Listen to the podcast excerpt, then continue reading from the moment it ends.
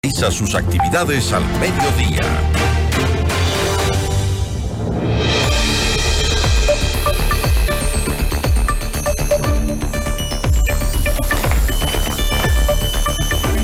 La Asamblea Nacional debate a esta hora la reforma al artículo 158 de la, de la Constitución para permitir eh, que las Fuerzas Armadas del Ecuador pues apoyen en la lucha contra la inseguridad como una herramienta para combatir los altos niveles de inseguridad que preocupan a toda la ciudadanía. La entrevista a la carta, en diálogo directo con los protagonistas de los hechos.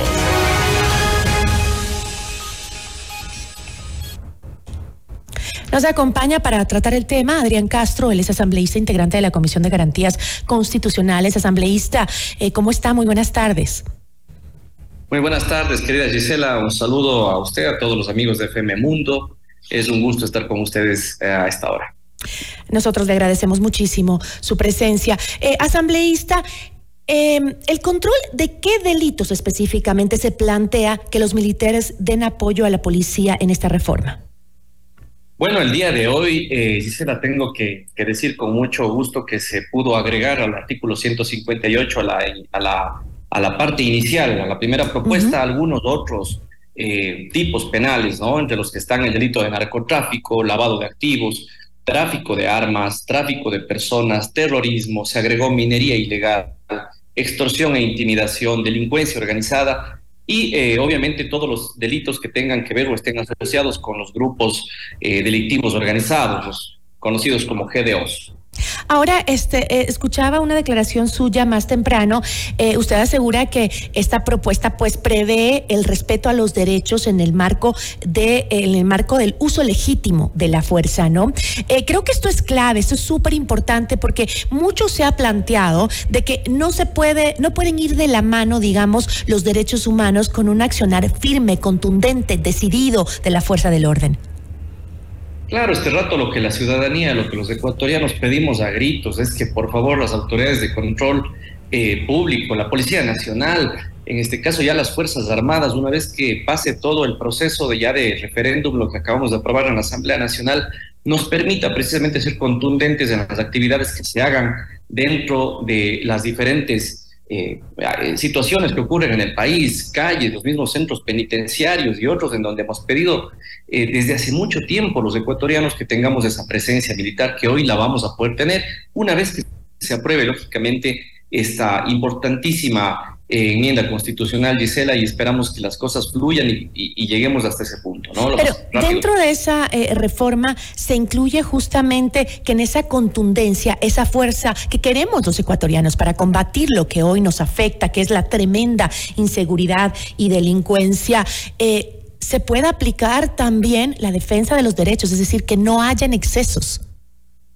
Siempre, sin duda. Hay principios que están ya en la Carta Magna y en otras leyes complementarias, los principios de razonabilidad, proporcionalidad, eh, esos están ya contenidos dentro de la ley. No hace falta volverlos a escribir dentro de la enmienda que se acaba de tratar acá en la Asamblea Nacional.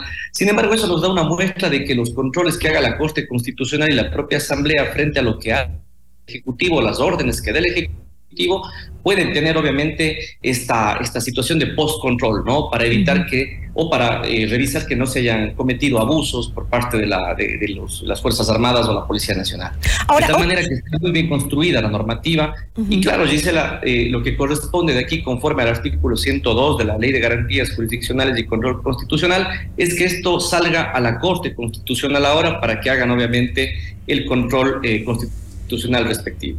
Ahora, otro tema que, leía mucho, que la gente se pregunta y se cuestiona, es que eh, previo a esta salida a las calles ya consistente de las Fuerzas Armadas en, eh, para complementar el trabajo que hace la policía, eh, mucha gente dice, pero ¿no sería pertinente hacer previamente una depuración de las fuerzas del orden luego de lo que estamos viendo en cuanto a la penetración de, de la corrupción en nuestras instituciones?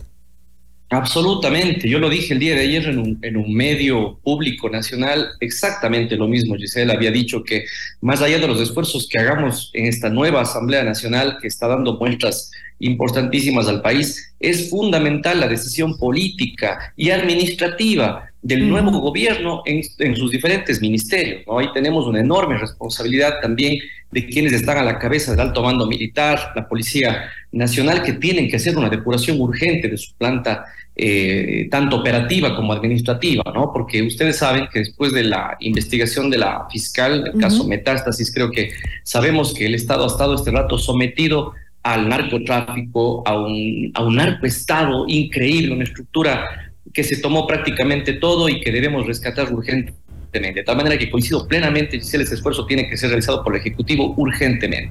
Ahora, entiendo que la votación se está dando en este momento. ¿Cómo va? No escuché esa parte, perdóneme, Gisela, se cortó un poquito. Están en la votación en este momento, si no me equivoco, asambleísta. Creo que se acabó, me acaban de decir en este momento. ¿Cómo está? Acabamos ya la votación, se acaba de aprobar justamente la enmienda, querida Gisela, hace escasos segundos antes de empezar la entrevista. Qué bueno, qué bueno. Este, felicitaciones a la Asamblea que eh, se preocupen por esto, que es lo que más, más preocupa a los ecuatorianos. Voy a cambiar un poquito de tema porque también quisiera conversar con usted eh, sobre eh, otro, otro caso y es que eh, el tema del juicio contra el em, ex vicepresidente Jorge Glass. ¿No? Este, justamente eh, leía que la correísta eh, Viviana Veloz, que es la primera vicepresidenta de la Asamblea Nacional, iba a instalar el día de hoy una sesión plenaria para conocer y resolver la consulta del juez de la Corte Nacional de Justicia, Luis Rivera, sobre la pertinencia de que el ex vicepresidente Jorge Glass sea o no sea enjuiciado penalmente por el presunto delito de peculado en el caso Reconstrucción de Manaví. ¿Cuál es su postura ante esto?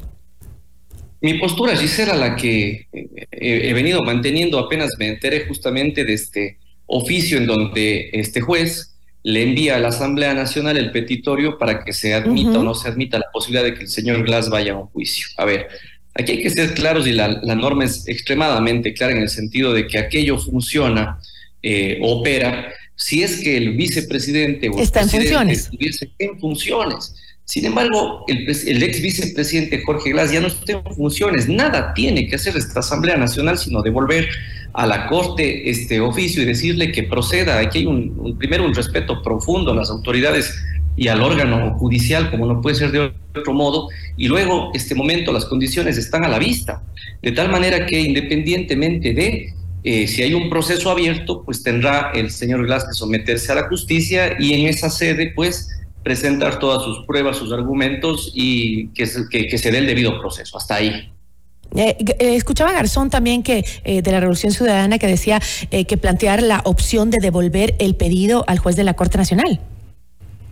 Pero es que yo pensaría que esa es la mano, yo pensaría que hay que devolverle, de lo contrario el día de mañana los exfuncionarios que o ex vicepresidentes o presidentes de la República basados en esta situación van a hacer que los jueces le envíen esto a la Asamblea para que se vuelva un problema de una decisión política al interior de la Asamblea que no puede ocurrir de ningún modo. De tal manera que hay que ir hacia allá y que la justicia opere independientemente. Esa tiene que ser la posición de los, de, los asambleístas y darle una muestra al país, además, de que somos respetuosos con los poderes del Estado.